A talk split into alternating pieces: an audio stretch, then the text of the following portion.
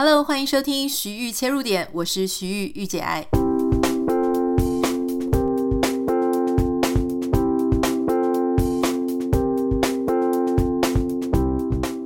欢迎收听今天的节目。今天想要跟大家分享一个我在 BBC 上面看到的一个小小的纪录片了哈。今年二零二三年，现在已经到六月了。如果你还记得的话，现在已经是香港的反送中运动第四周年啊。那我不是想要跟大家谈这个反送中运动的一些什么历史啊，但是不要忘记哈，因为这个当时这个非常大规模的一个运动，所以造成有非常多的香港人移居英国。啊，整个大概是十四万人啊，十四万人，你说说多不多，说少很不少哎，非常的多。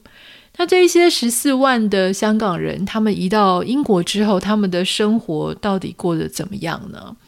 在 BBC 就有一个呃，这个纪录片上面呢，就去分享哈，就说这些移到香港去生活的香港人，他们在英国的生活到底适不适应啊？他们有没有遇到什么样的困难？那我看到这两个年轻的妈妈哈，他们不约而同就是提到在英国育儿。在英国育儿跟在香港是非常不一样的环境。这两位女性呢，她们在香港的时候都是有什么，例如说公关、广告、行销业，所以她们原本是过着非常时尚、非常 fashion。然后我相信跟现在正在收听 podcast 的很多的女生朋友们，哈，是很类似的。那你可能可以幻想自己，就说你今天离开了亚洲，突然之间丢到一个陌生的异乡啊！当然，对香港人来讲，因为他们很习惯，就是会讲广东话，也许会讲中文，然后他们当然英文也是非常的流畅嘛，哈！因为从小可能环境就是会讲英文。可是即使是这个样子，当他们到了英国之后，还是会面临蛮多文化冲击的。例如说，他们就提到一个非常重要的事情，就是他们在香港啊，如果生了小孩，大部分呢，因为希望能够尽快回到职场嘛，而且大家知道，就是说，他们香港有很多来自，可能有些是香港自己人，有些是来自中国的一些人啊，就大陆地区的人，那他们就很容易可以找到外佣，因为人力也相对便宜，所以几乎是百分之四十五的。香港人家里都是有外佣的啊，这些外佣呢，可能会帮你打扫房子，帮你煮饭，帮你照顾小孩。所以，如果说你在香港作为一个职业妇女，你是基本上很一定会去请一个外佣。所以，你这个小孩生出来之后呢，可能从呃坐月子啦，哈，到保姆啊，到你出去工作啊，就继续，你就会继续跟这个外佣继续合作。所以这两个受访的年轻女性哦，她们已经搬到英国了，她们非常非常的不适应哈，因为其中有一位她第一胎是在香港生的生的，所以这个外佣哈，这个太太，他们就就是这些就怎么讲外佣，然后可能会称呼她是呃这个大婶啊、阿姨呀哈，这些阿姨她们就会把孩子照顾的非常好。他说：“可是当他在英国生了第二胎的时候，他是完全没有育婴育儿的经验。他第一个坐月子，我们不是华人坐月子，我们就会说要吃鸡汤啊，吃各种补品啊，尽量不要下床啊，或者什么的，有各式各样的习俗跟传统。但他在英国没办法，因为找不到人给你坐月子。为什么找不到人？你说有钱还怕找不到人吗？”诶，那真的很贵哦。他们说，在英国，如果你要找一个类似这样子的帮佣，一天是九十英镑，九十英镑差不多台币三千五百一十元。所以，如果你要请一个月，每个月 就是要花个可能十几万台币啦。那你想说，十几万台币到底多还是不多呢？也许，如果你在当地有非常好的工作，夫妻双薪家庭。你咬着牙，这笔钱也不算太多。可是，如果你你要想，他们是在这种非常特殊的状况之下移到英国去生活的，他们可能在当地自己的工作都还没有建立起来，经济也还不是很稳固。这样子的状况下，你一个月要花十万左右的台币去请一个外佣。这个是非常非常辛苦，简直完全是做不到的事情，所以就被迫面临他们要自己去育儿，自己去处理自己的生活，过着一个跟在香港的时候非常不一样的生活环境。其实你说这个是完全只有在香港才会，呃，在英国才会发生吗？呃，不是。像我有很多朋友，他们从台湾来到美国，那台湾就是有点类似香港，就是说第一个人力没有这么贵，第二个你的亲亲戚戚啊，爸爸妈妈啊，公公婆婆啊，可能都住在附近，所以当你生了小孩之后呢，就会有很多的支持系统嘛，就是还可以帮助你稍微把小孩丢过去这里啊，丢过去那里。那我其中有一个朋友，她在美国就是一个职业妇女哈，那她也是亚洲人，她以前也是啊，就是都会请一些保姆啊，很便宜啊。但他来美国，他就有一点难哦。我觉得美国可能相对比英国还要容易一点，我们这边华人非常的多，有很多华人他们很愿意兼一大堆工作。就像我记得他说他找的一个帮忙帮他带小孩的一个呃阿姨，那个阿姨她其实平常还有在做。做便当，还在卖吃的，那突然每个礼拜就会去他家做个三五天，要帮他做个吃的。带小孩呢，虽然就是就是跟他小孩玩一玩了哈，或是每天跟他有去他家的时候，就可能跟他小孩玩一两个小时。那在这几天当中，阿姨如果有去他家，就会帮他炖鸡汤，帮他煮饭，稍微帮他把家里整理一下啊，不是那种清扫，但就是帮他折折衣服啊，把他乱七八糟的东西归位。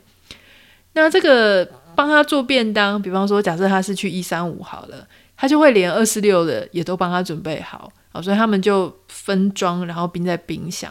那我这个朋友他就觉得他非常非常需要这个阿姨能够帮他啊，因为我这个朋友他平常在做一些财务的工作，他非常的忙，那两个孩子又很皮，所以他就必须要有这样子的支持系统。所以我可以想象，就是说，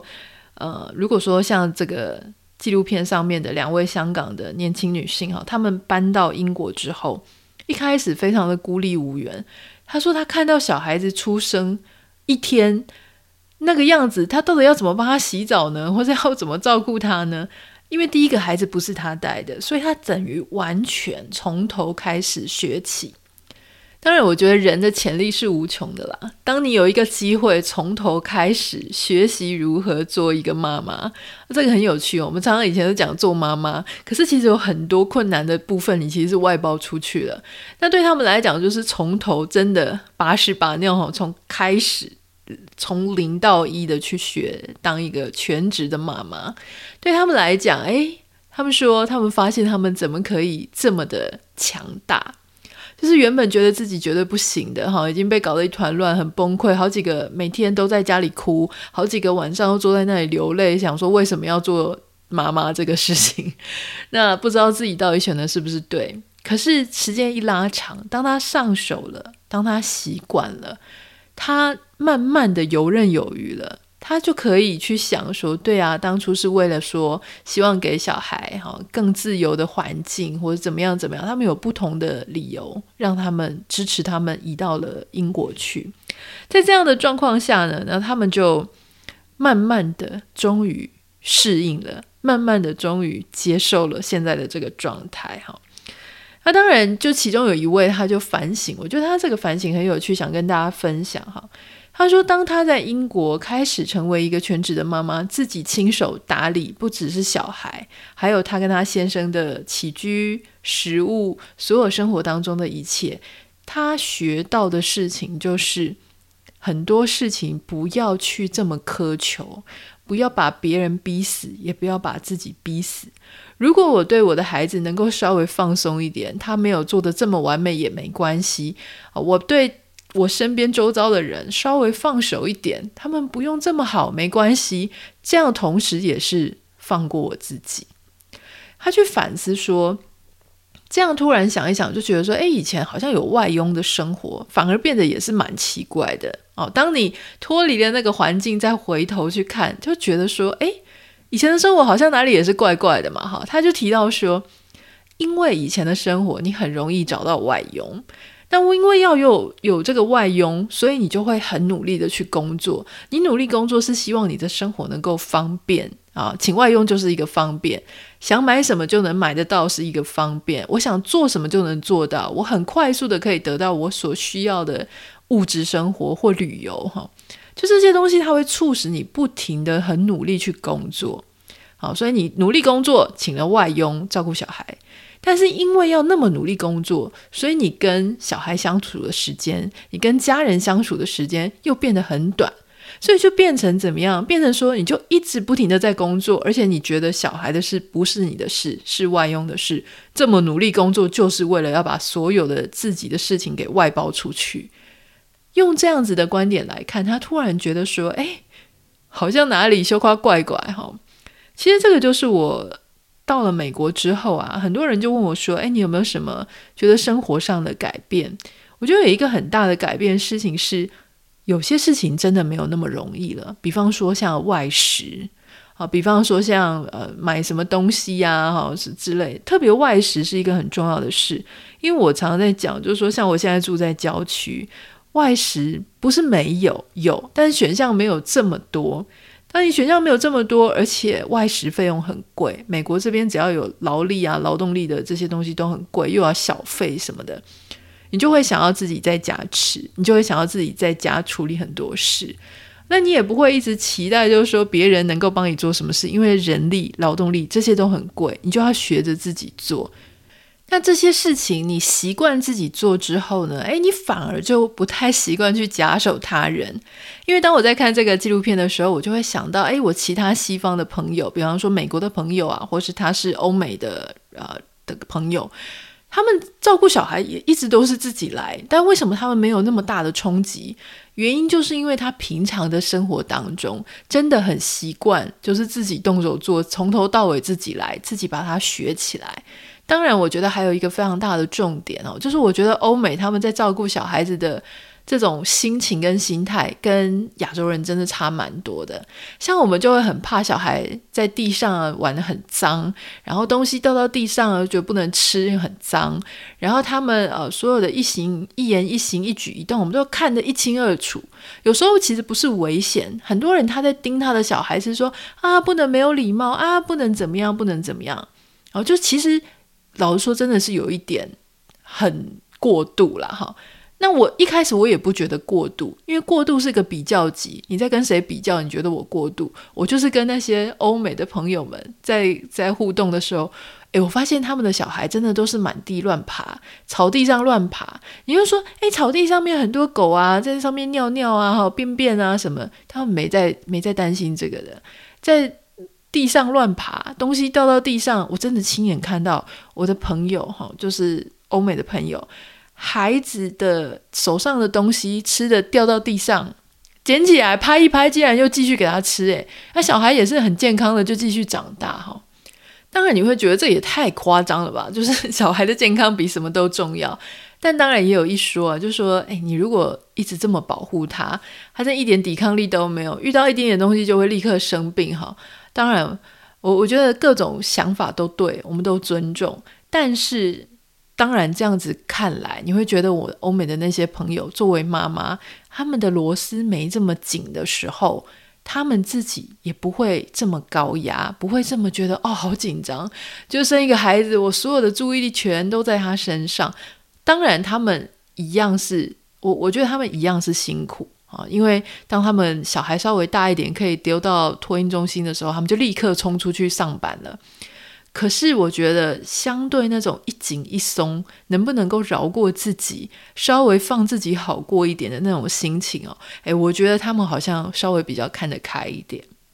好，这个其实我觉得这个就是我们在看待很多事情，说我能不能够饶过自己一马。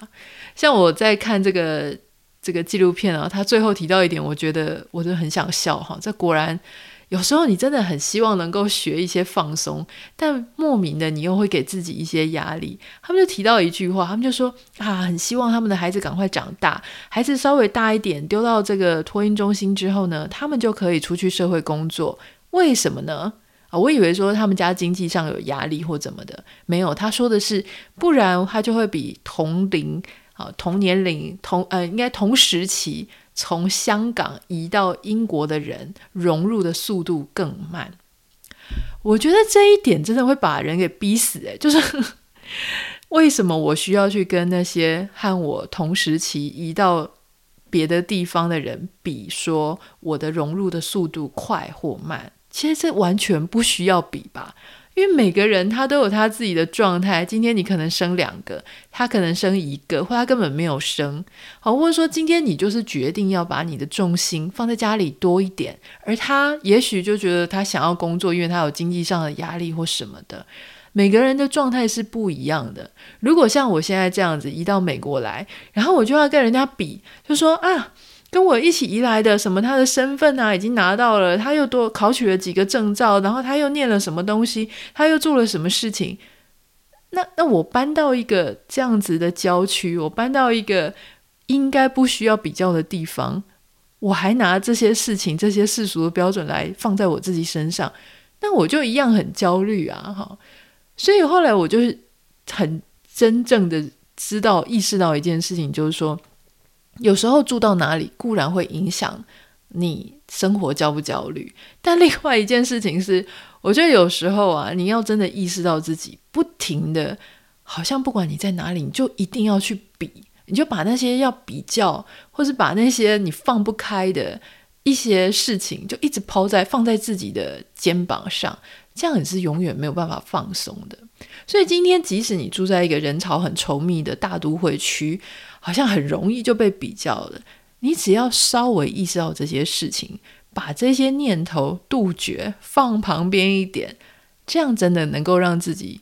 哦稍微比较开心一点，放过自己。真的，我们今天的节目的重点就是，请你放过自己一马。哦，不管你是在一个什么样的环境、什么样的状态啊，请你这个放过自己一马。然后尊重自己对每件事情面临每个处境，他所需要的速度跟时间，缓一缓没有问题的哈。这就是今天想跟你分享的。如果你有任何想要跟我私讯的，欢迎你可以私讯到我的这个 Instagram 账号 Anita 点 Writer N I T A 点 W I T E R。不要忘记帮我们在 Apple Podcast 跟 Spotify 上面下五颗星，感谢你。我们明天见，拜拜。